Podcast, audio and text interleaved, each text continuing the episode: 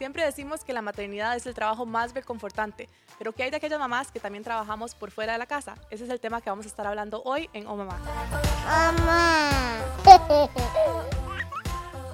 Bienvenidas a Oh Mamá, un programa donde cuatro mamás normalmente estamos discutiendo sobre los retos que enfrentamos en este trabajo y hoy específicamente vamos a estar hablando sobre las mamás que también trabajan por fuera del hogar cómo balancear esas cosas, cómo lidiar con distribuirse la responsabilidad del cuidado de los niños con la pareja y todos los retos que nos enfrentamos. Nos sentimos culpables cuando estamos en la casa, nos sentimos culpables cuando estamos en el trabajo. Así que es un tema que definitivamente es bastante complejo y que queríamos discutir. Tenemos hoy una invitada especial que se conecta desde México, Natalia Alducin.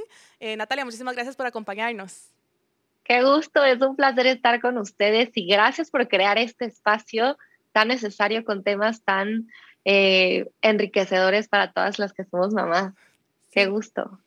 No, claro, buenísimo. Em, entremos de una vez en el tema. Em, tal vez podemos hablar primero sobre este, este tema de, la, de por qué todavía en el 2022 eh, nos sentimos culpables dejando a nuestros hijos o volviendo a trabajar cuando ya termina el tiempo de licencia de maternidad o cuando ya em, tal vez si no lo tomamos seguimos trabajando como, como dice yo un poquito durante el proceso. Eh, ¿Por qué todavía nos sentimos culpables cuando definitivamente el hombre creo que nunca se siente culpable por volver al trabajo y no hay ese estigma cultural, social?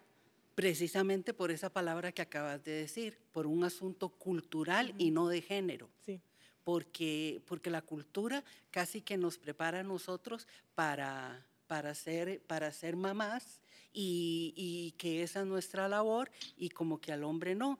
Eh, les pongo un ejemplo. una vez estaban mis hijos pequeños jugando, jugando y mi hijo, mi hijo Esteban andaba con un coche y, una muñeca. Y entonces llegó un señor y se quedó asustado.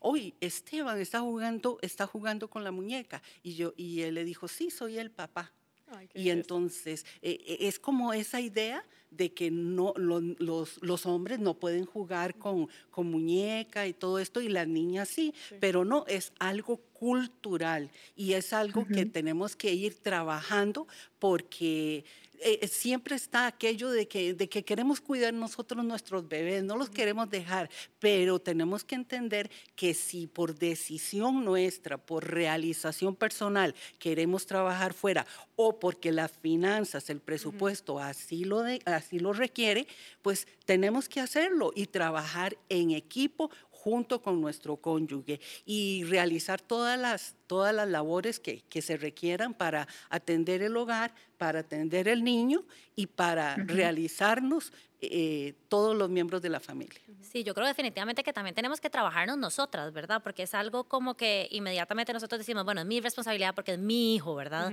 Y aquí es donde muchas veces no soltamos esa responsabilidad para que sea compartida, ¿no? Vos tenés que darle desayuno, vos tenés que preparar las meriendas, vos tenés que hacer esto, ¿verdad? Y en, antes de que nazcan nuestros hijos, ojalá se pueda hacer, y lo habíamos hablado anteriormente en la parte de de matrimonios, ojalá se pueda hacer como un estilo contrato donde verdaderamente a vos te toca esta responsabilidad, a mí me toca esta responsabilidad y como dice doña Ruth, vamos a hacer un equipo para sacar adelante a nuestros hijos. Tiene que cambiar el mindset de nosotros como mamás también, ¿verdad? No es mi hijo, es nuestro hijo. Exacto. Totalmente, yo estoy totalmente de acuerdo y creo que es algo cultural, pero también es algo que nosotras como mujer somos las primeras que tenemos que trabajar en nosotras, romper como con esta porque se vuelve una carga, ¿no? Una carga esa culpa, pero trabajarlo y es una conversación que se tiene que tener sí o sí. Y hablando de cultura, yo tengo amigas en Estados Unidos donde eh, antes del maternity leave, de tomar la licencia de, de, maternidad para poder salir unos, unas semanas, unos meses, ellos se sientan, o sea, se sentaron a tener esta conversación como algo como qué cuna vamos a comprar o qué chupones vamos a comprar. Fue como quién va a ser, quién se va a quedar más tiempo, quién no. Y por lo menos aquí en México, esa conversación no sucede, ¿no? Pero es algo que quizás nosotros podemos iniciar porque a veces hasta la evitamos. Claro. Sí, vieran que, que, que ahora que, que, tocaba Natalia este punto, hay algo que a mí me gusta hacer, una, una prescripción para parejas, pero estoy hablando de parejas que se van a casar. Entonces, algo que les pido es, eh, tomen espacio, porque si se van a casar y están preparando para casarse, van a tener que invertir tiempo. Entonces, eh, parte de este proceso se van a sentar y me van a describir un día de 24 horas dentro de cinco años, por separado. Luego nos sentamos, lo conversamos, lo valoramos y vemos qué puso cada uno. Me llama mucho la atención porque eh, muchas parejas, por ejemplo, ponen, uy, al amanecer me despierto, wow, y besos y sexo apasionado matutino y en la noche eh, más besos, más sexo. Y yo le digo, un momentito, ¿verdad? Yo sé, yo sé, eh, como que pensamos que, que vamos ahí, pero vamos a ponerle más. Y con, parejas eh, he tenido que trabajar mucho y les digo que hay 24 horas, 24 horas, eh, porque hay que preparar la pareja para que trabajen en equipo y no para que piensen que el uno ayuda al otro, porque la palabra ayuda en el hogar tiene que estar prohibida.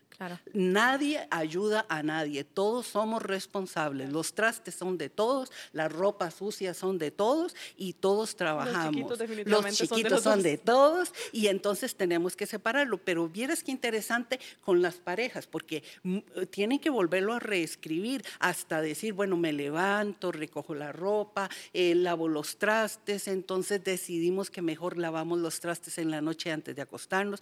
Por ejemplo, en mi casa, y, porque mucha gente piensa que son las parejas modernas, no, eh, les habla alguien de 42 años de matrimonio y por ejemplo en nuestra casa, gracias a Dios nunca hemos tenido ese problema porque hoy día mi esposo lava los trastes en la noche, yo los seco y acomodo en la mañana, eh, eh, dejo que que el sol y todo haga el trabajo casi, ¿verdad? Pero, pero es ir haciendo equipo. Igual con los niños, ir trabajando, porque si ambos trabajan fuera de casa, o sea, tienen que hacerlo. Y si la mujer o el hombre, por alguna razón, eh, alguno de los dos está en casa solo haciendo las labores de la casa, pues igual las labores de la casa son muy cansados y también tienen que compartir. Hace poco, hace poco subí un post eh, en, en el negocio que tengo, yo soy emprendedora, entonces pues también es un 24/7, ¿verdad? Es como mi otro bebé. Em, pero estaba poniendo o puse un post que hablaba acerca de eh, las working moms y las mamás que no trabajan, porque también las mamás que no trabajan pues tienen un súper trabajo que es toda la parte del hogar, toda la parte, ¿verdad? De inclusive ellas decir, no estoy, no estoy surgiendo, ¿verdad? O puse mi vida un segundo en pausa, o que de verdad yo les decía, o sea, estar en casa todo el día es literalmente recoger todo el día cosas que uno dice, pero estas cosas no se acaban, ¿verdad? Y aún así uno no se siente o uno lucha como mamá estando en la casa y de igual manera se lucha las mamás que trabajan diciendo es que me estoy perdiendo de los momentos con mis hijos, no soy una buena mamá. Entonces, ambas, ambas, ya sea que estés trabajando fuera de casa o que no estés trabajando fuera de casa, la culpa, eh, los pensamientos negativos siempre van a llegar, el cansancio siempre va a llegar y es importante estar nosotros constantemente trabajándonos como mamás y como dice doña, pero también trabajando como en equipo, porque esto es algo que tenemos que trabajar como en equipo. Yo sí tengo que decirle a mi esposo, mira, Luga, eh, me estoy sintiendo de esta manera, ¿verdad? ayúdame a ver cómo lo podemos mejorar porque no me estoy sintiendo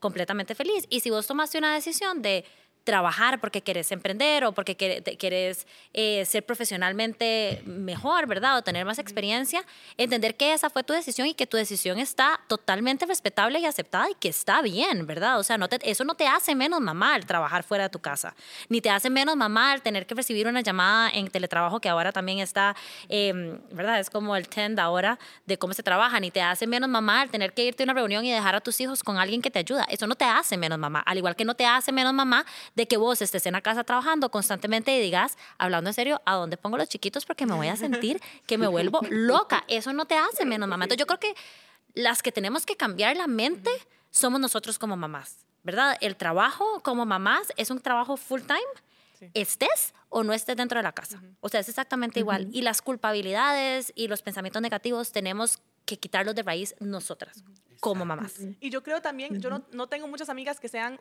full-time stay-at-home moms, pero yo me imagino hacer eso. Yo digo, o sea, primero me vuelvo loca. O sea, yo necesito salir de la casa, vestirme, hablar con gente adulta, em, sentir esa como realización personal de esa otra parte. No me, no me gustaría para nada dejar todo, desconectarme por completo por un año, dos años, tres años y nada más volver. Y obviamente uno como que de alguna forma perdió el campo, se, se desconectó de un montón de cosas que han estado pasando en la industria, que han cambiado en la empresa. Eh, es, es, un impuesto muy fuerte para las mujeres que quieren construir una carrera. Eh, pero además de eso, o sea, eh, debe ser muy feo porque uno dice, claro, si el hombre, si la pareja decide que el hombre trabaja fuera del hogar y es el que trae la parte económica y la mujer va a manejar las cosas de la casa, también puede ser un poco injusto como que el esposo llegue a la casa y la mujer ha trabajado, o sea, sea como sea, para mí es más cansado quedarse con el bebé que, salir a trabajar. Entonces, que cuando el esposo llegue a pensar, bueno, ¿y ahora dónde está la cena y dónde está todo? ya yo no ayudo en nada porque ese es el acuerdo. Si yo fuera una stay-at-home mom, yo también exigiría que mi esposo igual colabore con cosas de la casa. Porque me parece que es un, trabajo demasiado cansado, demasiado... Em, draining hasta emocionalmente, donde uno necesita estos descansos más allá de, las, de los tiempos de las siestas. Totalmente. Claro, claro. ¿Qué pensará Natalia? ¿Qué, ¿Qué opinas vos, Natalia? Creo que está bien todo lo correcto y ahorita que estaban comentando lo de la palabra ayuda está prohibida en el hogar, me acordé eh, en los primeros meses de mi bebé, apenas tiene un año, dos meses, entonces me considero todavía nueva en esto, pero los primeros meses yo me acuerdo que mi esposo súper lindo, yo sé, con la mejor intención llegaba y me decía, ¿qué más te ayudo? Pero a mí cuando me decía esto, me, como que me, prefería que no hiciera nada, me causaba como, me enojaba que me dijera, y yo una vez le dije, ¿sabes qué? No lo hagas por mí.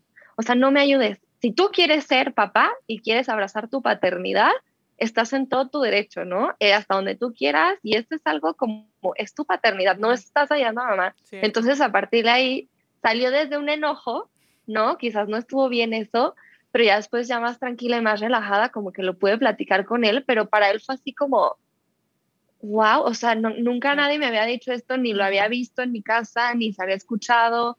O sea, para ellos también es como algo nuevo que también yo creo que no está mal que nosotras como mujeres tengamos esta conversación con ellos, de decirle, oye, qué increíble oportunidad para ti el poder abrazar tu paternidad, el poder crear lazos eh, con tus hijos, aprender a cambiar pañales, el poder pasar tiempo con ellos leyéndoles una historia antes de dormir. O sea, no lo veas como que me estás alivianando a mí el trabajo, sino esta oportunidad de ser papá. Exacto. El, regalo, el regalo tan grande de, tener ese espacio, porque eh, ser papá, ser mamá, es, una bendición, una bendición de Dios. Y, si, uno, si uno decide, eh, o por temporadas, porque ahora decías que, que no conoces a, eh, no tenés dentro de tu círculo gente que, de tu círculo gente que, que se quede solo en casa. por ejemplo, por, por diversas situaciones, eh, nosotros tuvimos temporadas donde yo me quedé en casa. Y entonces, eh, bueno, pero, pero seguía inquieta. En una, en una de, esas que, de, esas temporadas que estaba en casa eh, eh, leyendo, estudiando, entonces me puse a sacar una, una carrera, una carrera a distancia porque, o sea, no sé, necesitaba hacer más. Y en una de esas hice otros proyectos. La, la, mujer tiene mucho potencial y, y, tal vez para ustedes no, pero sé que mucha gente que nos va a escuchar va a decir, pero ¿y la mujer debe trabajar fuera de la casa? ¿Qué dice la Biblia sobre eso? Mi amor, la Biblia dice y enseña a mujeres que han trabajado desde siempre. Dice, dice la famosa mujer de Proverbios 31, dice, considera la heredad y la compra, y la planta y planta viña del fruto de sus manos, ciñe sus, lomos, sus de fuerza sus lomos y esfuerza sus brazos, ve que van bien sus negocios y su lámpara no se apaga de noche. Imagínese. Ah. Luego, luego, por ejemplo, dice Hechos 16, 14, entonces una mujer llamada Lidia, vendedora de púrpura de la ciudad de Tiatira, que adoraba a Dios, estaba oyendo y el Señor abrió el corazón de ella para que estuviese atenta a lo que Pablo predicaba. Tenemos dos mujeres, una en el Antiguo Testamento, una en el Nuevo Testamento,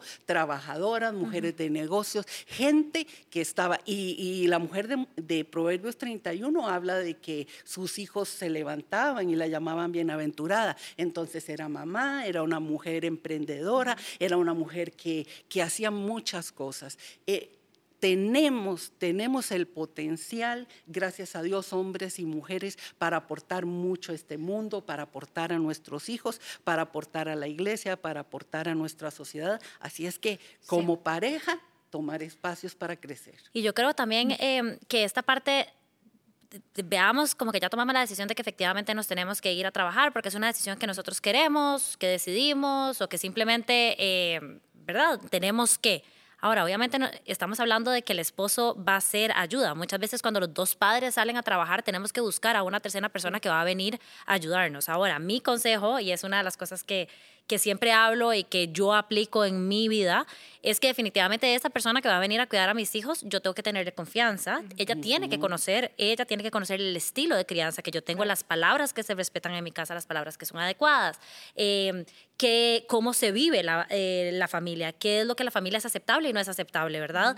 Eh, cuáles son cosas negociables, cuáles son cosas no negociables. No es que vas a tener a alguien, si es tu abuela, si es una nana, si es cualquier persona que vas a meter con tus hijos, tenés que saber que esa persona también va a aportar, va a ser un apego seguro en la vida de tu hijo y que efectivamente tenés que tener conversaciones, tenés que tener conversaciones difíciles posiblemente con ellas, conversaciones donde a pesar de que vos estés eh, afuera trabajando, te va a llegar un mensaje y vas a tener que parar todo un segundo para ir a solucionar también esos problemas. Entonces también digo, no necesariamente cuando trabajes afuera vos te desligás de ser mamá. Tenés que estar siempre en todo momento eh, tomando decisiones. Qué lindo, y en mi caso es así, tenemos un chat donde está mi esposo, donde estoy yo, donde está la nana, ¿verdad? De mis hijos. Y si no contesto yo porque estoy en una reunión, contesta mi esposo. Y él sabe exactamente qué es lo que tenemos que hacer, ¿verdad? Y en algún momento, pues nos llaman por videollamadas y no están haciendo caso y volvemos a repasar con él las reglas de las casas. Pero efectivamente, el núcleo familiar escogió a una persona que respete la crianza, porque si algo para mí es súper importante es que Dios nos dio a nosotros la mamá y el papá, el privilegio de ser papás y lo somos los responsables de este niño, ¿verdad? Entonces, ¿qué es lo que pasa cuando digo con eso? Muchas veces dejamos a un cuidador que tal vez pasa viendo novelas todo el día y mi hijo está expuesto a esto, ¿verdad? Y digo, bueno, es que no tengo nadie más que me lo cuide, ¿verdad? No, la responsabilidad de conseguir a una persona que efectivamente vaya con tus lineamientos, de que no se pega, de que antes de, de, de comer se ora en la mesa y si no sabe cómo orar, pues vamos a enseñarle cómo orar, ¿verdad? O sea, son cosas que, para, que no son negociables y que si tenés que salir de tu casa, busca a una persona que pueda aportar, porque sí o sí esa persona va a aportar en la vida de tus hijos. Sí o sí esa persona que se está quedando en la casa va a marcar el corazón de los hijos. Entonces es importante invertir ese tiempo en buscar a esa persona correcta. Y Carolina, decías que, que uno siempre es mamá, que es súper cierto. O sea, uno, y bueno, y papá también, uno puede estar trabajando en una reunión y uno siempre sigue siendo eh, padre o madre, sigue sintiendo eh, ese apego tan fuerte y por supuesto, como usted dijo, deja todo tirado si, si surge algo y se necesita. Pero vamos a ver este mom tip que tiene que ver con ese tema. Cuando no estamos cerca de nuestros hijos, ¿qué podemos hacer para que ese reencuentro sea un poco más manejable para los dos lados? Y ahorita volvemos. Mamá. Bienvenidos al Mom Tip de Working Moms. Definitivamente, a pesar de que vos salgas de casa y tengas que trabajar, hay un montón de herramientas que puedes utilizar para poder conectar con tu hijo cuando llegues a casa. Por ejemplo, puedes utilizar el Marcelo, vi que viste que hiciste un cohete hoy, qué chiva, me lo puedes enseñar, en vez de ¿qué fue lo que hiciste hoy? A veces esas preguntas amplias no nos dan esa posibilidad de poder conectar con nuestros hijos de una manera mucho más asertiva. Esto va a hacer que posiblemente vayamos a tener que estar muchísimo más en comunicación con nuestro cuidador. Otra cosa es que si por ejemplo están peleando los chicos y llegas a la casa y te dan quejas de que estuvieron discutiendo, es diferente llegar y decir, ay, hoy me contaron que estuvieron peleando todo el día, ¿qué fue lo que pasó? a llegar, empezar a jugar con ellos, hacer la interacción de que esto sucedió y decir, uy Marcelo, me parece que hoy te pasó algo parecido con Martina, ¿verdad? ¿Cómo crees que lo pudimos haber mejorado? Estas cosas te ayudan a estar presentes en el desarrollo de tu hijo y estar conectados completamente con lo que pasa día a día. De igual manera, si comen o no comen, puedes llegar a decirles, uy, me contó Raquel que efectivamente comiste un montón de pasta. ¡Wow! A llegar a decirle, ¿comiste o no comiste? Es diferente la manera en la que nos acercamos con nuestros niños que nos hace conectar. De igual manera, cuando usted llegue a casa, deje ese celular completamente en la puerta y dedíquese a jugar con él, a verlo a los ojos, el poder tocarlo físicamente, el poder estar con él de manera presente, en vez de llegar y decirle, ¿por qué no venís y vamos a ver un ratito tele? Esa conexión es importante. Usted puede estar presente, usted está presente a pesar de que no esté en la casa. Espero que estos mom tips le hayan ayudado. Mamá.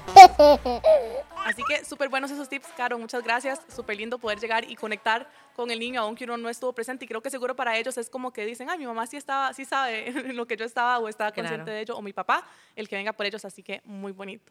Em, una de las cosas de las cuales queríamos hablar en este episodio es sobre esta la otra parte, hemos dicho, tenemos culpabilidad si nos quedamos en la casa, tenemos culpabilidad si nos vamos, pero creo que muchas de nosotras, mujeres modernas, entre comillas, o que crecimos, ¿verdad?, escuchando que podemos hacer lo que queramos, que podemos llegar a las, a las posiciones más altas corporativas que queramos, eh, como que cuando nos convertimos en mamás decimos, tengo que probar que puedo, que puedo seguir. Tal vez hemos estudiado mucho, tenemos una carrera que está avanzando y, queremos como que probarle a nosotros mismos y al mundo eh, que a pesar de ser mamás vamos a poder seguir, vamos a poder seguir siendo tan productivas como antes, vamos a poder seguir manejando la, misma cantidad de proyectos que antes. Em, y bueno, a mí personalmente me pasó que, que, según yo iba a seguir recto, digamos así, el, literalmente el día que Masi nació a las 12, a las 2 de la tarde rompí fuente y me acuerdo que tenía una reunión a la 1 y media y a las 12 la cancelé porque tenía contracciones muy, muy fuertes. Pero, y era un 23 de diciembre. El lunes después, que fue 27, me conecté a una reunión. O sea, fue como que todo fue muy intenso y, por supuesto entré en un momento después de, em, bueno, de un poco de depresión postparto y de, y de caer así, en decir, no, algo, algo tiene que cambiar porque fue, es como que uno se pone demasiada presión. Entonces, eh, Natalia, no sé si quieres contarnos un poco la experiencia que vos tuviste en este, en este tema en particular y cómo fue llegar a ese momento de hacer un frenazo y decir, ok, tal vez no puedo con todo. Claro, sí, claro, me identifico 100% contigo, Mel. O sea, igual yo en mi mente decía, el ser mamá no tiene por qué cambiar absolutamente nada, yo sigo siendo productiva, yo sigo siendo, quiero ser un ejemplo para mi hija, ¿no? O sea, crecer que se sienta orgullosa de una mamá eh, que está logrando cosas, que está construyendo cosas. Y yo me acuerdo que yo hablé con mi esposo, con mi mamá, y les dije, yo no voy a, porque aquí en México te piden la cuarentena, ¿no? Que te guardes unos 40 días eh, cuando tienes al bebé y yo, yo les dije, no, Estados Unidos no hacen esto, entonces yo creo que es algo que se lo inventaron, yo no lo voy a hacer. Aparte, pues sí me había guardado unos días antes del parto por lo de pandemia. Aquí en México estaba eh, los contagios súper rudos y así. Entonces yo dije, yo no quiero estresarme a la mera hora.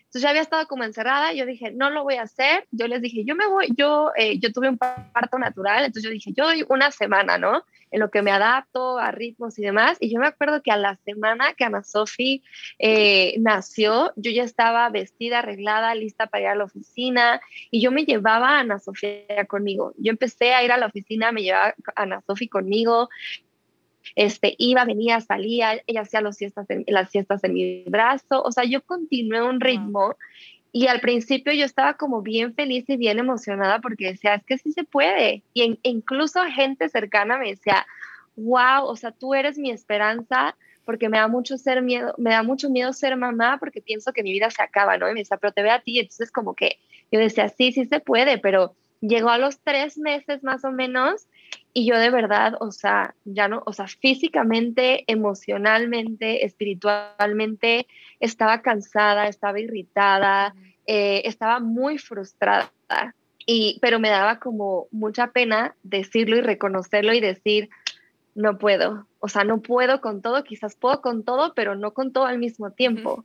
Entonces tuve que tener una conversación muy, eh, pues incómoda quizás para mí, porque era como, estoy como contradiciendo todo lo que quería demostrar, eh, pero empezó a afectar mi estado de ánimo, empezó a afectar mi salud, empezó a afectar mi relación con mi esposo, con mi mamá, con la gente en el trabajo, o sea, ni siquiera podía estar al 100 en el trabajo, no podía estar al 100 en mi casa, era demasiado, pero no pasó nada, yo quizás en ese momento dije, ok, voy a tener que aceptar que sí me tengo que encerrar con mi hija y dedicarme 24/7 a estar en mi casa en las cuatro paredes, eso era lo que pensaba, pero cuando tuve la conversación que no quería tener con mi esposo de admitir cómo me sentía y admitir que pues yo había decidido y él siempre me, me super apoyó, como que él me, me, me, ayudó a tener un poco más de perspectiva y me dijo, o sea, encuentra un balance. ¿Quién dice que tiene que ser 100% aquí, 100% allá?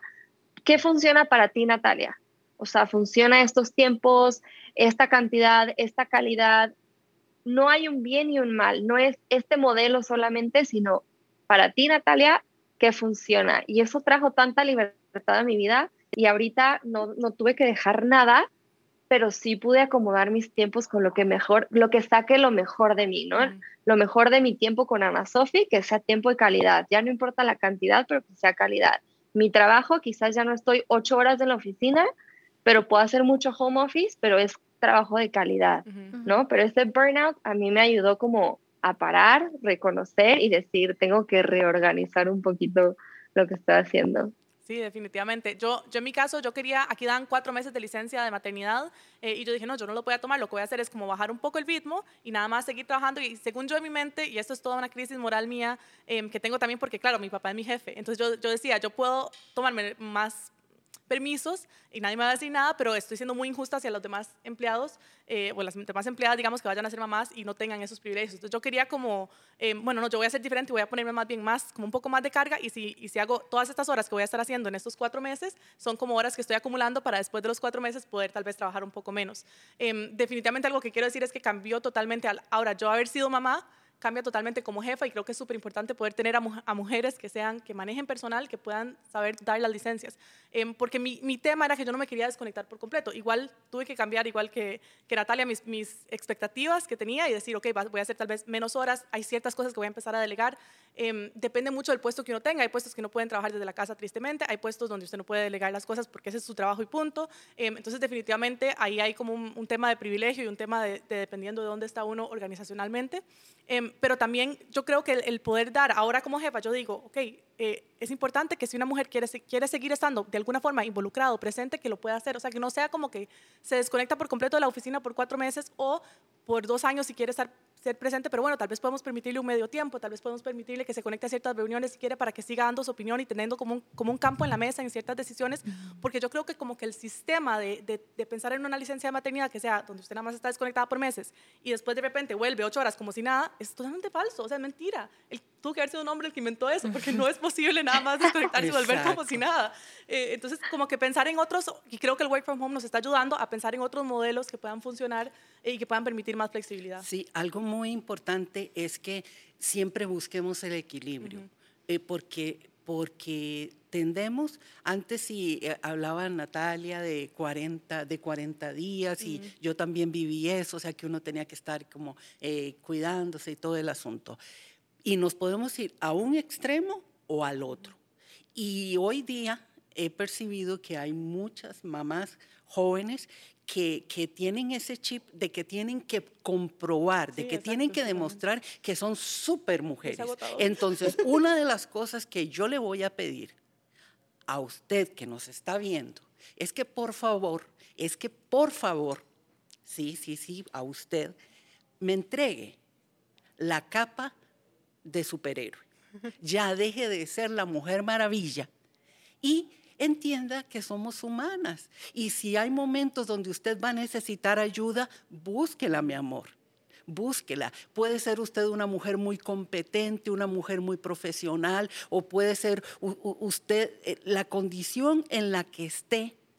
Por favor, busque ayuda, porque si usted siente esa presión, pues puede caer en, procesos depresivos, puede caer en situaciones muy difíciles. Y si usted es una mujer, pues que está también en el hogar porque decidió quedarse solo en el hogar y se siente cansada y también tiene que demostrar que el hogar está a las mil maravillas, que todo funciona también, entregue esa capa. De, supermamá. ¿Y sabe qué? Dice la Biblia que dice la Biblia en Isaías y tú guardarás en completa paz a aquel cuyo pensamiento en ti persevera, porque en ti ha confiado. No confíe tanto en usted, confíe en Dios. Y, me deja que ore por usted, porque, porque yo creo que necesitamos como mamá, si algo necesitamos que inunde nuestros hogares, es la paz, es la paz. Y si papá y mamá están con paz, pues pueden darle a sus hijos esa paz que solo Dios nos puede dar. Hay uno, unos segundos. Ora conmigo, por favor. Señor Jesús, hoy vengo, hoy vengo sintiendo, Señor, que mi vida necesita cambios. Y sé que solo de tu mano pueden venir esos cambios. Me agarro de tu mano, tomo tu mano con fuerza y te pido que esa paz que sobrepasa todo entendimiento venga a mi vida. Dame paz, Señor, y yo te entrego todo lo que soy, te entrego mi corazón, te familia, te entrego mi hogar. Sé el Señor de mi vida y sé el Señor de esta casa. Amén. Amén. Si hiciste esta oración, te pido que llames a los números que van a aparecer en pantalla, a que enlace, que busques una iglesia cerca, busque un grupo que te pueda ayudar, un grupo de estas mamás como las que están acá que, puedan ayudarte y puedan entender. Definitivamente, y busque una iglesia porque además le cuidan a los chiquitos. Pero bueno, eso es todo el tiempo que tenemos para el programa de hoy. Espero que haya sido bendición. Muchas gracias Natalia por acompañarnos y no se proyectan los próximos episodios de Oh Mamá.